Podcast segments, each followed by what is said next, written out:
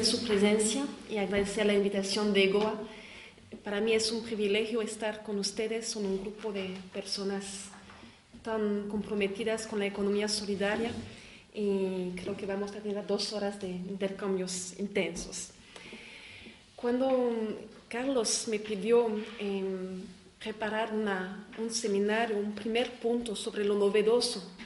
en la economía solidaria en América Latina, especialmente Brasil y Bolivia, pensé que em, sería bueno destacar el proceso político, eh, el proceso político de los últimos 10 o 15 años, a partir del giro que se dio en América Latina en los años 2000 a raíz de la elección de varios gobiernos llamados de progresista, con cortes muy diferentes, sea Evo Morales en Bolivia, Rafael Correas en Ecuador, Lula en Brasil, Fernando Lungo en Paraguay y otros. Estos gobiernos tienen en común de pretender poner un fin al área neoliberal y abrir algunos espacios para alternativas económicas en un sentido amplio. Para la economía solidaria que había surgido en los años 80 en el contexto del ajuste estructural, de la estabilización macroeconómica y también de la democratización, creo que este giro político marcó un hito en el cual la economía solidaria adquirió una dimensión política, ya no era solamente resistencia económica, ya no era solamente em, combatir los efectos más difíciles del ajuste estructural y de la estabilización, sino tratar de posicionarse en el aparato de Estado, en políticas públicas y tal vez adquirir una, mayor em, eh, una mayor dimensión. Em, o sea que este periodo nos lleva directamente para el tema de la construcción de sujetos políticos, de la construcción de nuevas relaciones Estado-sociedad civil para el diseño de las políticas públicas. Al mismo tiempo, un tema que ha ido surgiendo en los últimos 10, em, 15 años es un tipo de acercamiento entre la economía solidaria y la economía feminista o la agenda feminista en términos más amplios. Este tema también tiene bastante que ver con la politización y en un segundo momento de nuestro debate estaré aprofundizando el tema de este acercamiento economía solidaria y feminismo. Para terminar, en un tercer momento volveré al tema de las políticas públicas en Brasil en especial el momento actual que atraviesa este país de crisis no solamente económica y política, sino también creo que una crisis moral del país en general, del Partido de los Trabajadores en especial, que había promocionado este tipo de política. Y a partir de este caso me parece que es importante reflexionar sobre el momento actual, sobre las lecciones que nos trae también esta crisis para la consolidación eh, de estas políticas. Entonces, bien, en, en primer momento, espero no pasar de unos 15 minutos, em, llegaré a, comenzaré con mi primer punto sobre la construcción de un sujeto político en Bolivia y después en Brasil. En Bolivia em, se vive un proceso de transición política a partir del año 2003, el momento en que el presidente llamado neoliberal Sánchez de Lozada huye del país después de una guerra llamada Guerra del Gas, que era básicamente para la recuperación de la soberanía sobre los recursos naturales. En 2005, en diciembre, fue electo Evo Morales y en 2006 entró en poder y hasta hoy sigue eh, en la presidencia. Este momento, la primera mitad de los años 2000, fue un momento en que las organizaciones matrices de la economía solidaria surgidas en los años 90 em, adquieren un sentido político bastante nítido a partir de actividades que eran en un primer momento más, diría, de una organización de tercer nivel, de servicios a los miembros, de ayuda a la comercialización, de escuela de liderazgo. Entonces se da un giro y empiezan a posicionarse de manera mucho más nítida en el ámbito político. Estas organizaciones son en esta época los años 2000, primera mitad, básicamente dos organizaciones. Por un lado, el CIUEC, coordinadora de integración de las organizaciones económicas campesinas de Bolivia, y por otro lado, la RENAC, Red Nacional de Comercialización Comunitaria de Bolivia. estas dos organizaciones desde esta época actúan de manera casi separada. Es importante notar esta, esta fragmentación. Por un lado tenemos al CIOEC, con una fuerte base campesina, con principios en la autogestión campesina, en la soberanía alimentar, en la defensa de la biodiversidad, que va promocionando una agenda en contra del libre comercio para la agricultura familiar y que en estos años 2000 a la vez aprovecha de los espacios públicos concedidos por el gobierno, que todavía es neoliberal, y a la vez se va posicionando en acciones más ofensivas articuladas con los movimientos sociales indígenas, como por ejemplo la Marcha para la Constituyente.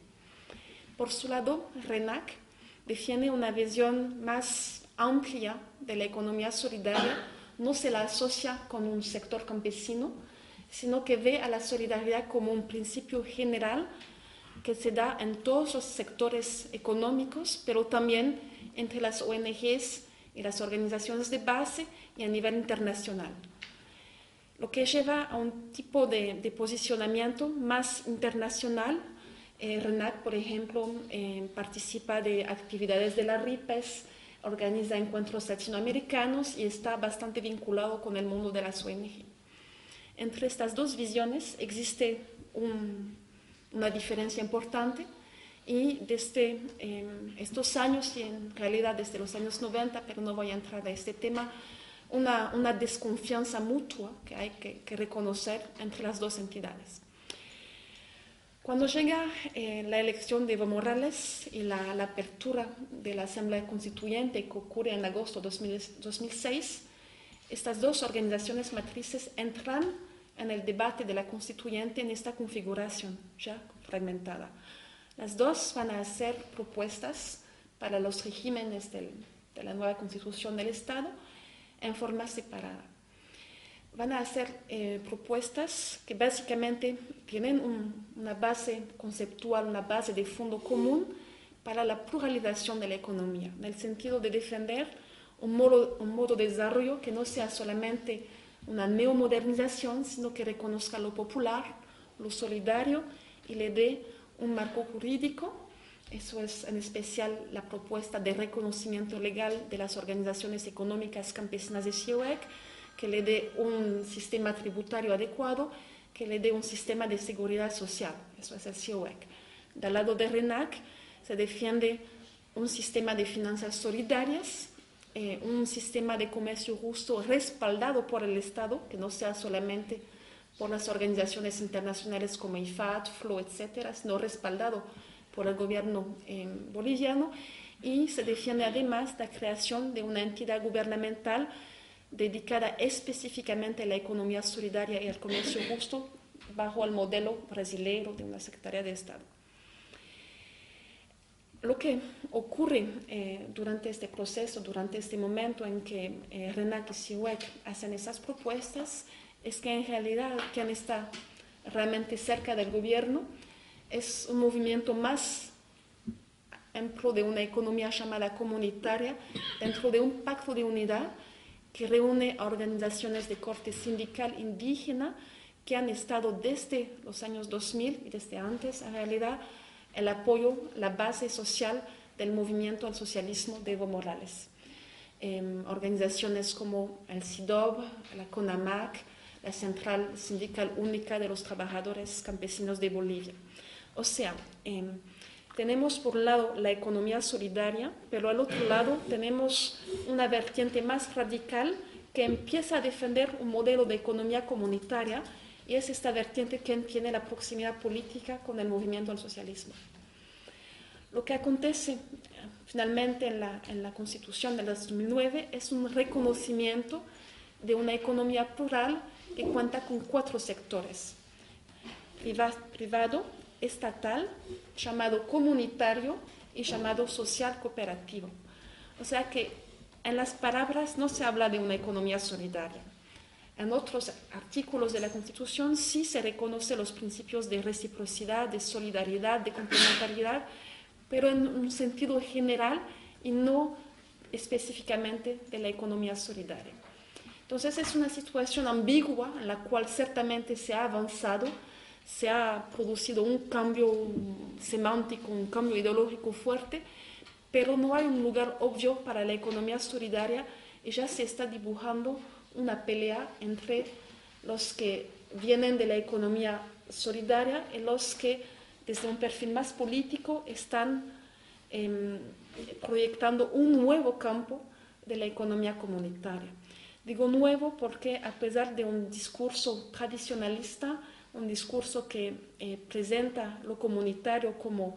lo tradicional, eh, lo antiguo, lo originario, creo que en realidad em, practicar la economía comunitaria en el siglo XXI es más una reinvención que la replicación de algo que hubiera persistido detrás de los siglos. El último mandato de, Morales, o sea, eh, no, el último, sino que el penúltimo, en fin, eh, a partir del 2010-2011, em, que es el momento eh, en que ya salimos del proceso constituyente y llegamos a la cuestión de la aplicación, de la concretización de, de este cambio más semántico, em, será un primer momento con mucha esperanza en el cual em, es nombrada como ministra eh, del desarrollo eh, productivo y de la economía plural, una de las lideresas eh, del RENAC de los años 90, la señora Antonia Rodríguez, y ella en este momento promociona una estrategia plurinacional de economía solidaria y comercio justo que en realidad ha sido elaborada en estrecha coordinación con el movimiento social. Sin embargo, después de un año, en circunstancias complejas, eh, ella tiene que renunciar. Y a partir de este momento eh, se olvida la estrategia y en forma mucho más amplia creo que se da un giro importante en el gobierno de Evo Morales, en el cual el primer momento de apertura para una economía comunitaria, de apertura para un desarrollo que no sea solamente neomodernización, me parece que se va cerrando, que se va cada vez más impulsando la economía estatal, una economía eh, que políticamente es mucho más fácil de controlar para el gobierno y eh, la economía solidaria se ve en una situación paradójica de un discurso radical, pero una falta eh, de realización. En este periodo también se van multiplicando las leyes a favor de la economía solidaria, a favor de la revolución comunitaria, a favor de la soberanía alimentaria, un conjunto eh, semántico, podemos decir, representando en estas leyes, pero que no se concreta. Muchas veces las leyes no se reglamentan, inclusive se contradicen entre sí y más parecen ser una forma de dar un reconocimiento formal a un sector que, que tiene legitimidad, pero de no implementar eh, sus demandas. Es un diagnóstico un poco pesimista, a la vez es importante recalcar que si bien hay obstáculos estructurales que hoy no, podemos desconocer, al mismo tiempo siempre hay espacios de cambio, siempre a veces em, los cambios se hacen de manera, em, em, no quiero decir escondida, pero no donde, donde los esperamos y el escenario actual tampoco está totalmente cerrado, pero es difícil. En eh, contraste con esta experiencia, eh, es interesante ver el caso de Brasil, que si bien eh, tiene sus propios límites, tampoco es un caso ideal, pero creo que nos, em, nos trae una reflexión interesante sobre la construcción del sujeto político. En los años 2000, los primeros años 2000, 2000, 2001, 2002, son también un momento de cambio político intenso en Brasil. 2003 es el 2002 es el año de la elección de Lula, 2003 entra en función y es un, movimiento, es un momento de recomposición o de, agrupación de la economía solidaria. En el caso de Brasil también eh, viene desde una construcción que, comienza en los años 80 con la acción de Caritas en particular, que sigue con el, el, el, el movimiento Sinchiera, con la organización en cooperativas agrarias, que después incluye actores como ONGs de lucha contra la pobreza, ONG feministas que ven en la economía solidaria una posibilidad de autonomía para las mujeres, que sigue con el movimiento de las incubadoras universitarias, que después se desdobra en políticas locales de economía solidaria a partir de la segunda mitad de los años 90 en Porto Alegre, en otros municipios del estado de Río Grande do Sul, en grandes ciudades como São Paulo, como Recife, que acaban la formación de redes y que finalmente en, en la ocasión del primer uh, Foro Social Mundial de Porto Alegre en el 2001 va a dar lugar a un grupo de trabajo de economía, un grupo de trabajo brasileiro de economía solidaria que va a abarcar al conjunto de estos actores, inclusive los gestores públicos que han sido involucrados en las primeras políticas locales de economía solidaria. O sea, lo que llama la atención en comparación con el caso boliviano es que no hay, no hay menos diferencia, no hay menos diversidad dentro del movimiento de economía solidaria, pero hay un momento clave en el que estos actores forman parte de una plataforma, un grupo de trabajo brasileño de economía solidaria que no los unifica, no pretende homogeneizarlos, pero sí le da un espacio de interlocución que creo que será con bastante respeto, con bastante apertura para otras posiciones y les permite posicionarse políticamente. Estamos en un, creo, un, momento clave para la evolución de la movilización política en que esta movilización no se da en forma unitaria, en forma jerárquica, en forma casi de una organización sindical, sino que se da de una manera flexible, una red de redes, una articulación y esta, esta capacidad de, de articular sin perder la diferencia creo que es un elemento clave de, de, de politización que tal vez diferencie el caso brasileño del caso boliviano. En 2002, con la elección de Lula, este grupo de trabajo brasileño de economía solidaria hace llegar una carta proponiendo la conversión de este grupo de trabajo en un foro permanente de economía solidaria que sería el interlocutor de una secretaria nacional de economía solidaria dentro del Ministerio de Trabajo y Empleo. Es que fue aceptado por Lula y como secretario nacional de Economía Solidaria fue nombrado la persona también indicada por, el movimiento, que era el economista, profesor de la Universidad de São Paulo, Paul Singer, que hasta hoy día eh, ocupa este cargo. Entonces, eh, a partir del 2003, eh, asistimos a, una integración de la economía solidaria en el aparato de Estado. Voy a volver sobre este punto en la parte 3, no voy a profundizar mucho aquí pero me parece importante destacar la visión de la economía solidaria que se da en base a un concepto clave que es la autogestión. Autogestión tiene mucho que ver con el trabajo de Paul Singer y creo que es un término estratégico en el nivel político por varias razones. Creo que primero le da un horizonte, le da un modelo sencillo a las iniciativas populares de corte colectivo que muchas veces no tenían un modelo claro que no tenían una conceptualización por detrás, pero la autogestión le da no solamente un modelo, sino también un proceso que seguir, de aprender una gestión democrática, de aprender y, implementar valores de cooperación y solidaridad, y es un horizonte fundamentalmente abierto. La autogestión no existe de por sí, sino que sigue siendo un proceso. Entonces creo que ayuda bastante un, un concepto simple como autogestión para eh, fomentar las iniciativas. Y en eso, con certeza, el movimiento de las incubadoras universitarias que se han apropiado mucho de este concepto de autogestión y lo han trabajado con las iniciativas ha jugado un papel importante. El otro aspecto con la autogestión creo que es un posicionamiento estratégico dentro del Partido de los Trabajadores. La economía solidaria, si bien fue acogida por Lula, no era obviamente eh, el, el, el paradigma mayor en el Partido de los Trabajadores, que seguía con, diría, una bipolaridad trabajo-capital y no era obvio de ninguna manera que pudiera entrar los llamados trabajadores autónomos, para no decir informal, en su modelo de pensar. Entonces, la autogestión es una forma de decir estos trabajadores eh, medio informales de origen popular tienen un lugar en nuestro pensamiento sobre la relación salarial. Ellos son autogestionados, no tienen patrón, pero sí tienen un modelo de gestión. Además tienen organización política y pueden entrar en un país donde el sector de los autónomos, el sector informal, tiene gran presencia, tienen que entrar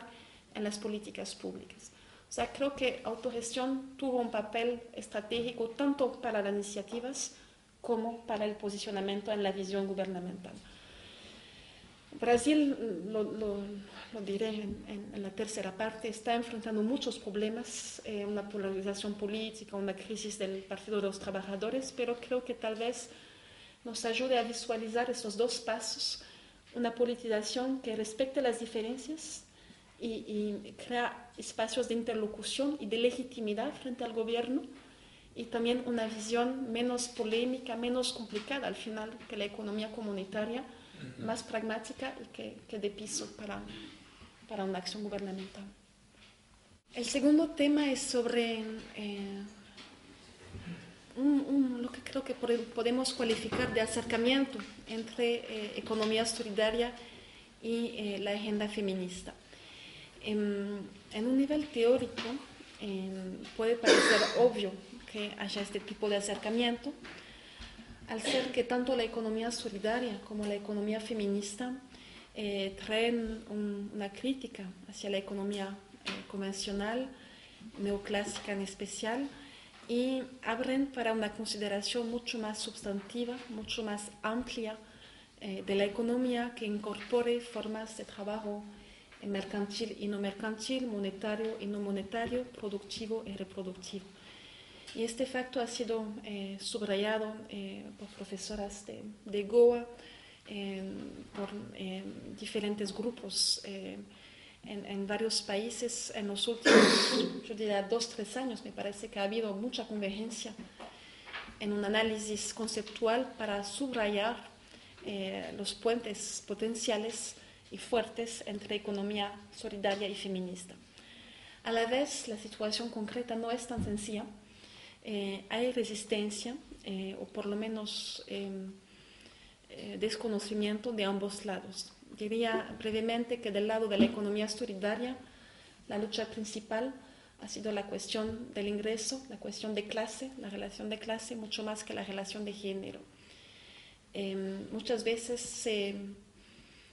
trata fácilmente la pregunta diciendo que, claro, la economía solidaria es una economía generosa y obviamente debe trabajar para la equidad de género. Y del lado eh, de la economía eh, feminista, eh, creo que también ha habido resistencia, por lo menos en algunos países, tal vez aquí hay diferencias importantes entre los contextos, pero en algunos países ha habido resistencia de las feministas viendo en la naturalización de la solidaridad una trampa más para la emancipación de las mujeres, diciendo le van a hablar de solidaridad, pero en realidad eh, es una manera de eh, echarle eh, la carga de autoorganizarse cuando la situación estructural de las relaciones de género no está evolucionando. Así que vemos que no es tan sencillo. Em, sin embargo, me parece que en, los dos países, por lo menos que puedo hablar un poco, Bolivia y Brasil, estamos viendo un tipo de acercamiento que también tiene su complejidad, pero me parece que está ocurriendo. En el caso de Bolivia, em, la situación hoy en día es de em, la presencia de em, este acercamiento en varios ámbitos. En el ámbito de las organizaciones matrices de las cuales les hablaba, CIOEC y el Movimiento de Economía Solidaria y Comercio Justo, que a partir del 2009 más o menos fue un, un desdoblamiento de RENAC, encontramos comités o comisiones de género Em, estos comités, em, por lo menos, eh, definen líneas de acción que en general van orientadas mucho más hacia las mujeres que hacia las relaciones de género y subrayan la dimensión de autonomía económica, eh, levantando temas como la valorización de eh, la alimentación, de alimentos nutritivos que las mujeres campesinas producen en sus huertas, eh, la valorización eh, de producción artesanales, etc. Un primer, em, em, primer espacio. Un segundo espacio em, se ubica en ONG feministas, muchas de ellas nacidas en los años 90, en el momento neoliberal, y que traen una larga experiencia de trabajo con las mujeres, que en un primer momento no se posicionaba tanto en cuanto al tipo de, iniciativa económica, que veía más de temas como la participación política, eh, la cuestión eh, de los derechos de la mujer, la cuestión del cuidado, la cuestión de la violencia doméstica, pero que em, me parece que en los últimos años está incorporando de, manera más sistemática el tema de lo económico y viene con una crítica a la economía eh, informal de corte individual y al sistema capitalista en general, viendo en la economía solidaria una posibilidad de construir espacios de emancipación para las mujeres, espacios a la vez económicos, pero también de eh, una participación desde el nivel local que pueda ampliarse en, el nivel, eh, en un nivel nacional o por lo menos eh, también destaca el tema de la publicización eh, de los problemas, en especial domésticos. El tema de, politizar problemas considerados privados a partir de microespacios, eh, que son los espacios de convivencia en las organizaciones, en especial femeninas, de economía solidaria. También destacar que estas ONG feministas, algunas de ellas por lo menos, pienso en el Centro Gregoria Paz en La Paz, en el Alto, eh, por ejemplo, están haciendo un trabajo eh, no solamente con las mujeres, sino que con las parejas, con el intuito eh, de deconstruir también los códigos de la masculinidad. Entonces, em, claro, em, ellas están más libres de cuestionar eso, no son parte y, y juegan un papel, creo que importante, complejo, pero importante en este proceso. Finalmente, un tercer em, espacio que no tenemos que despreciar, el espacio académico mismo, en el cual, y eso es muy nítido para mí en el CIDES, eh, vemos también la implicación eh, eh, creciente en los últimos años de profesoras, principalmente mujeres, con una larga trayectoria también en, temas feministas, pero que em, no habían tocado el tema de la economía solidaria hasta ahora. Ellas vienen más eh, de la agenda del cuidado, de la agenda de los derechos, de la acción en la institucionalidad del Estado y ahora están haciendo el puente con la economía solidaria. Entonces, es, bueno, estos tres puntos es una parte de, este escenario que se está constituyendo, en el cual eh, creo que es importante destacar trayectorias un poco más largas y también influencias actuales diferenciadas sobre eh, las diferentes actoras, actoras se dice en español, las diferentes mujeres que actúan eh, en este escenario. Las dos últimas que mencioné, las ONGs y las eh, académicas, tienen una trayectoria en, buena parte compartida en redes como por ejemplo la REMTE en, en Bolivia, en América Latina, la red de mujeres eh, transformando la economía, eh, tienen puntos comunes en, su, base social misma, son mujeres de la clase media o alta, em, em, eh, con estudios universitarios y muchas de ellas em, con una posición crítica hacia la economía dominante, que de manera yo diría hasta, hasta un periodo reciente, si bien han sido conscientes de las diferentes de clase, de las diferencias de clase, me parece que no habían tenido eh, un acercamiento mayor con los movimientos de mujeres indígenas. O sea, no quiero decir que no hayan sido conscientes de esas diferencias, no, pero no estaban parte de movimientos de base de las organizaciones de mujeres. En cambio, el primer grupo, eh, la de las organizaciones matrices, las que están en el Comité de Género del CIUEC o eh, del Movimiento de Economía Solidaria y Comercio Justo, tienen una proximidad bastante mayor con los movimientos eh, de mujeres indígenas, especialmente las bacterinas cisas. Aquí hay diferencias, hay WORKOMS o ECAS que de nuevo vienen como transversalizar el debate, pero obviamente tienen una otra base social en la cual los temas son mucho más la equidad, de género más que la igualdad, la complementariedad con todas sus ambigüedades y cierto, cierto cuestionamiento a eh, las estrategias de las ONGs culpadas algunas veces de manera estratégicas de separar a los hombres de las mujeres. En todo caso, este tercer grupo tiene un discurso, em, creo que complejo, a veces ambiguo, en el cual la autonomía de la mujer siempre tiene que compatibilizarse de alguna forma con la armonía familiar y la comunidad. O sea, un, discurso que naviga entre eh, diferentes polos. En el momento actual, la situación actual em, es de em, una apropiación yo diría hasta una instrumentalización de este tercer grupo de las mujeres de movimientos indígenas por el gobierno dentro em, de una estrategia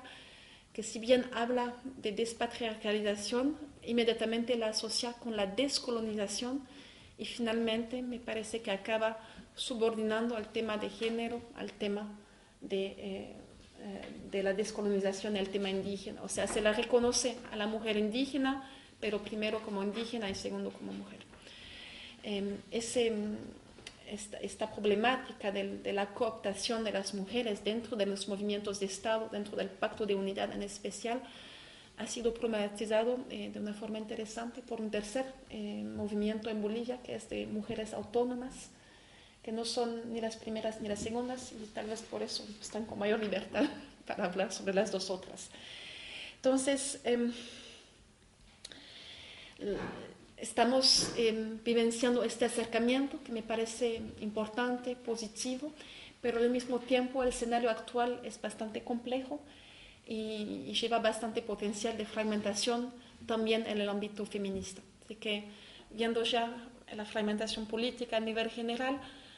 hay un, riesgo que no podemos desconocer, que este mismo proceso de fragmentación se dé en la construcción de un sujeto de economía solidaria y, feminista. voy a pasar a, Brasil. En, en, Brasil creo que estamos vivenciando un momento bastante similar de inclusión de la economía solidaria en los movimientos sociales, en los movimientos feministas eh, movimiento similar en el sentido que también partieron de temas de salud, temas de educación, temas de violencia doméstica, para llegar a un cuestionamiento de la economía y un cuestionamiento de cómo se hace economía. Em, tal vez lo que lo diferencia es, tal vez es una hipótesis, porque realmente es un trabajo en curso y bueno, hay, que ser clara que, que, hay cosas que voy a necesitar. Eh, específica, pero mi hipótesis es que hay una convergencia mayor en, Brasil en un posicionamiento anticapitalista de los movimientos de mujeres que hace que la opción de la economía solidaria sea casi consensual. O sea, no, no veo mucha resistencia entre las feministas contra la economía solidaria, más bien parece una vía totalmente obvia para, eh, para seguir en, en esta lucha anticapitalista. Eh, le voy a leer un, un, extracto del el posicionamiento de, las de, la Marcha de las Margaridas, eh, que es una de las marchas más importantes de mujeres en Brasil.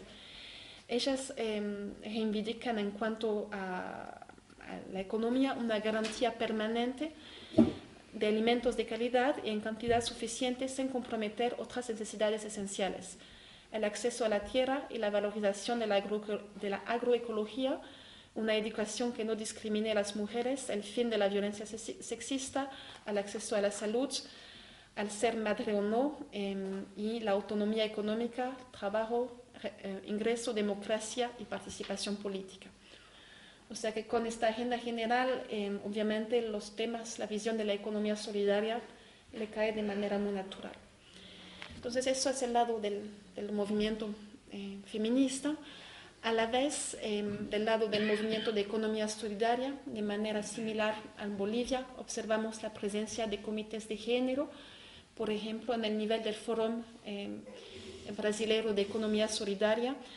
eh, hay un, grupo de trabajo de género que se plantea como objetivo eh, explícito el aproximarse con los movimientos feministas. Y em, como temas de acercamiento, él mismo analiza que está el tema de los derechos económicos de las mujeres, el tema del consumo, de la mercantilización del cuerpo de las mujeres, el tema de la división sexual del trabajo. O sea que me parece más consensual em, la, configuración de Brasil. Em, en esta configuración, quienes juegan un papel importante son las ONGs feministas, que actúan tanto como un guion entre los movimientos feministas y el movimiento de economía solidaria, como, como eh, un, elemento clave en la ejecución y la co-construcción de las políticas públicas.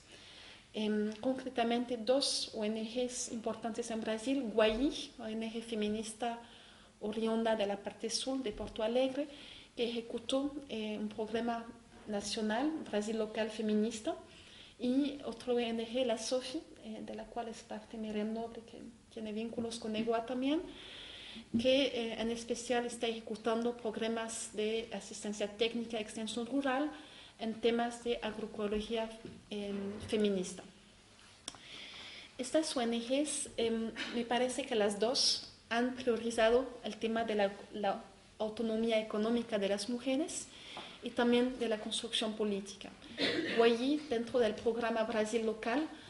ha eh, fomentado la creación de una red de economía solidaria feminista que tiene tanto un papel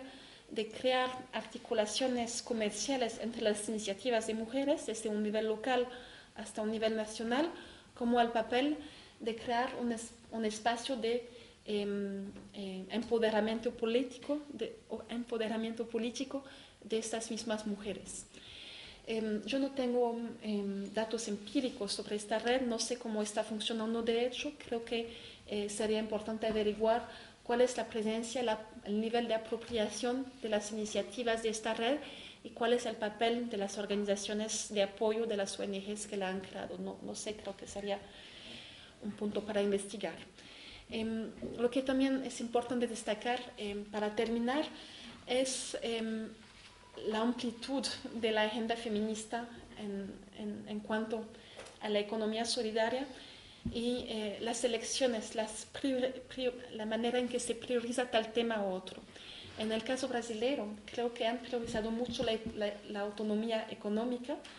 y han trabajado mucho con mujeres, en espacios femeninos, iniciativas de mujeres, GD de mujeres, con la opción para la autonomía de las mujeres. Al mismo tiempo, estudios académicos, eh, dos en especial, nos muestran el problema, o sea, plantean la cuestión de la división sexual del trabajo dentro eh, de las organizaciones mixtas de economía solidaria, que también son un gran número, e inclusive lo complexifican eh, todavía más hablando de la intersección entre género, raza y clase dentro de la economía solidaria. O sea que Estamos, creo, en un momento inicial en que se ha dado prioridad a ciertos temas, pero creo que hay muchos temas por detrás, por entrar, y tenemos que, que ver el, panorama de, conjunto. Decíamos que en el, 2003 se crea de manera conjunta el Fórum Brasileiro de Economía Solidaria, instancia con tres partes, em, iniciativas, organizaciones de apoyo, políticas públicas y al mismo tiempo se crea la Secretaría Nacional de Economía Solidaria dentro del Ministerio Federal de Trabajo y Empleo en Brasilia. Em, este, mm, este, esta Secretaría de, Nacional de Economía Solidaria va a fomentar em, hasta la fecha políticas locales eh, de economía solidaria, eh, políticas que van por un lado em, por eh, convenios con los estados, eh, con los municipios que tienen interés en, desarrollar políticas de economía solidaria y también tienen una vía de acceso por ONGs. Para dar una idea del, desarrollo de estas políticas, unas cifras eh, divulgadas por la CNAES en el 2010 eh, se hablaba de 17 gobiernos de Estado, entre 26 a nivel nacional, que tenían presencia de economía solidaria en su política estatal eh, nueve de ellos con homologación por una ley de Estado y tres con un convenio más estrecho con la CNAES. A nivel municipal, em, acerca, eh, alrededor de 200 municipios con programas de economía solidaria, eh, varios, eh, varias decenas de ellos con leyes municipales y 23 municipios con un acuerdo más estrecho con las CENAES. O sea, son datos generales, pero que dan una idea de que sí hubo un, un desenvolvimiento, un desarrollo, ya estoy en Brasil, un, desarrollo importante o por lo menos significativo eh, de estas políticas. A la vez, eh, casi en, casi todos los espacios, eh, quienes han participado en la convocatoria de las CNAES han sido partidos, eh, han sido municipios o estados gobernados por el Partido de los Trabajadores. Muy poca apertura hacia otros partidos. Hoy en día eh, estas eh, políticas se ven amenazadas por una crisis bastante profunda, eh, crisis no solamente económica, Brasil entró en recesión en 2015, sino también una crisis política y eh, creo que una crisis moral eh, que atraviesa el país. Es una crisis muy compleja, no, no pretendo por nada analizar esta crisis de manera eh, de manera exhaustiva, pero quiero destacar dos aspectos que me parecen importantes. Eh, y después volveré a, a, las políticas, pero quiero dar este aspecto de, de la coyuntura política primero. Eh, creo que en, en los escándalos probablemente conocidos que ha habido en Brasil, el escándalo de Mensalão, o sea, la, propina que recibían los parlamentarios para eh, tomar decisiones adecuadas con los intereses de algunos empresarios, como después en la operación Lavallato, en eh, el caso de la Petrobras, en la cual también se observó eh, la corrupción de políticos para darles contratos eh, o cargos de, de, confianza a los funcionarios de la, de la Petrobras. Creo que observamos un tipo de colusión muy avanzada, para volver a su tema, entre intereses privados y políticos que si bien existe en cada país, ahí probablemente por varios factores, el tipo de financiación privada de las campañas electorales de los candidatos y otros factores, ha llegado a un nivel muy importante. Entonces, estamos, para mí, delante de un conflicto entre la profundización de la democracia o la profundización o el mantenimiento de la propiedad privada. Realmente creo que el conflicto, la crisis moral que hay en Brasil, lleva preguntas muy profundas de la conciliación entre un país muy eh, desigual, donde capas de la población obviamente quieren defender sus intereses, su propiedad y el proceso democrático que se inició en el 85 y, y, y viene desarrollándose eh, con obstáculos este, este momento. El segundo aspecto que veo con mucha fuerza en Brasil es la polarización, o sea, un tipo de, de polarización que para un europeo es difícil de creerse entre dos partes de la sociedad que están totalmente opuestas, eh, que ya parece que no comparten nada y cada uno tiene que estar de un lado o tiene que estar del otro. Tal vez estoy hablando un poco fuertemente, pero creo que no vivimos en Europa el tipo de, vez en Grecia, no sé, pero realmente el tipo de polarización social es fuertísimo. Entonces, dentro de, esta polarización, eh, lo que está aconteciendo es que el Partido de los Trabajadores ha reaccionado a los ataques de la parte conservadora del, eh, de la sociedad, haciendo concesiones políticas, macroeconómicas, y apartándose cada vez más de su base social que lo había electo. A la vez, la corrupción, que también ha, ha tingido al Partido de los Trabajadores, ha sido un golpe fuerte para este, la militancia de este partido. O sea, hoy en día, para resumir, hay un, una, una, una, fuerte distancia entre la base militante que llevó este partido al poder y sus dirigentes actuales. Hay una crisis realmente dentro del partido de legitimidad y de, credibilidad de los dirigentes del partido. Las políticas de economía solidaria eh, que, habiendo, que, fueron eh, levantadas por este partido básicamente apuntaban por una nueva relación entre el Estado y la sociedad civil. Em, nueva relación que se ha dado en grande parte por medio de los foros. Existe el Foro Brasilero de Economía Solidaria, pero a nivel local, en los municipios en los que hay una política de economía solidaria, en regiones metropolitanas, a nivel de los estados, hay foros locales de economía solidaria que son esas instancias de participación. Además, hay conferencias de economía solidaria, hay consejos de economía solidaria, en fin, hay todo un aparato de diálogo social que fue también una de las promesas del Partido de los Trabajadores. Entonces, em, este modelo, ¿qué tal ha funcionado y hasta qué punto puede ser o no eh, una herramienta para hacer frente a la crisis que hoy en día amenaza con acabar con varias de estas políticas? Em, este modelo em, no es fácil y creo que hay mucha conciencia de eso eh, eh, dentro de eh, los diferentes actores que participan de este modelo. La CENAES ha escrito sobre las dificultades, la red de gestores de economía solidaria ha escrito sobre estas dificultades, o sea, son cosas sobre las cuales hay un nivel de reflexión interna bastante importante. Del lado de los gestores públicos eh, destaca la dificultad en reflejar, refletir, reflejar, perdón, ya el portugués está insinuando, eh, hay una dificultad en reflejar, en dar seguimiento a las propuestas, a las demandas que vienen del foro al momento de encontrarse con un marco eh, paradigmático, con un marco de, de gestión pública que ellos encuentran en sus ministerios. Ellos están delante de lógicas que no son las de la economía solidaria, que decía son marcadas por una dicotomía capital-trabajo, por, por un modo de interlocución en el cual el interlocutor legítimo es el sindicato, no es una red de redes, no es un movimiento social. Hay una dificultad también para justificar políticas que son cualitativas, que van por la emancipación de las personas que trabajan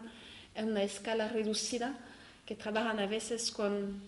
500 personas en un municipio de 700.000 y entonces frente a acciones masivas, por ejemplo, eh, de acceso al, empleo, de Bolsa Familia, del programa social brasileño, es muy difícil justificar estar trabajando de manera cualitativa con pocas personas. O sea, son varias las dificultades, pero hay una gimnástica muy complicada para los gestores públicos de estar con el movimiento social, de estar dando seguimiento a sus demandas y a la vez de estar justificando y encontrando los espacios de acción en los ministerios. Del lado del,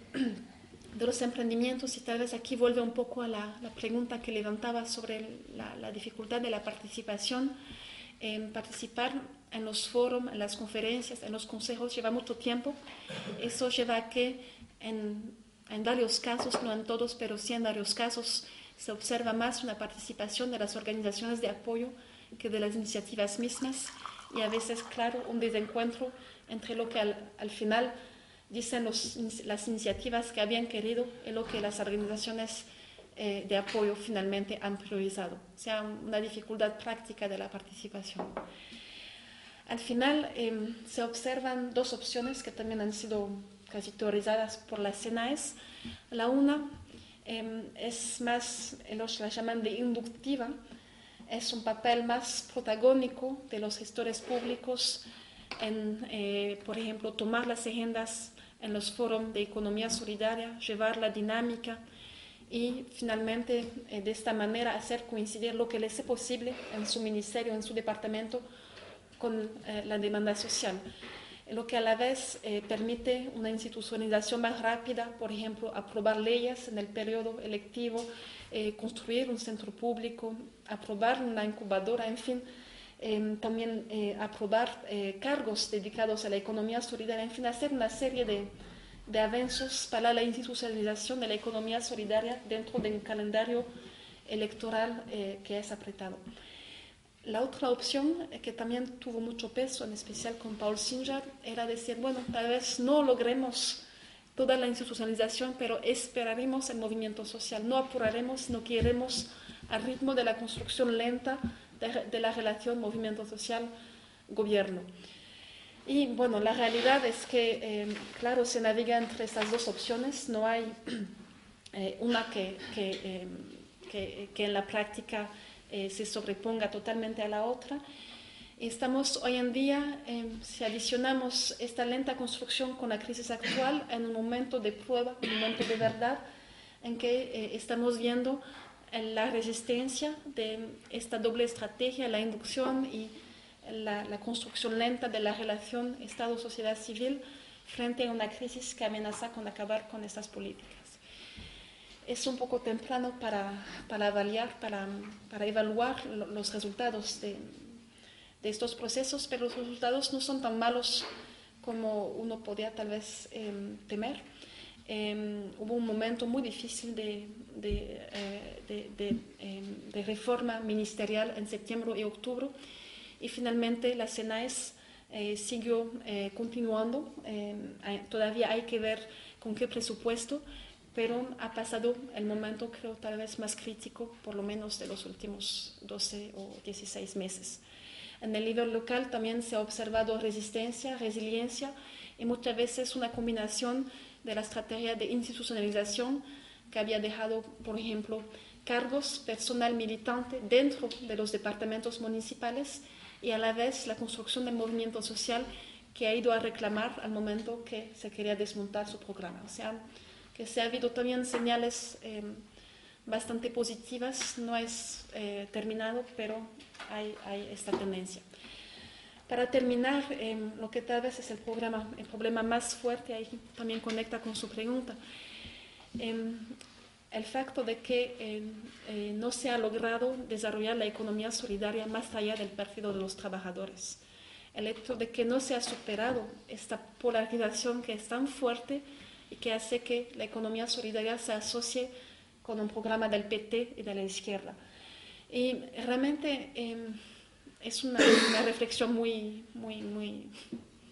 en, vivo, o sea, no, no, tengo mucha distancia para hablar sobre eso, pero viendo concretamente lo que se hace en el terreno, en, los municipios, pienso, no se puede también recuperar en, un vocabulario de la seguridad ciudadana, de la paz social. O sea, no tiene mucho de subversivo la política de economía solidaria. Claro que es una democratización, pero al final, ¿cómo quiere vivir la parte conservadora de la, sociedad si no se le da empleo a la parte que, necesita. O sea, no sé cómo hoy día podemos seguir ignorando la parte popular, las energías que están aquí y promocionando un tipo de neomodernización que otra vez va a ignorar, va a negar esta parte popular en nombre de una ideología que, tiene poca coincidencia con el campo.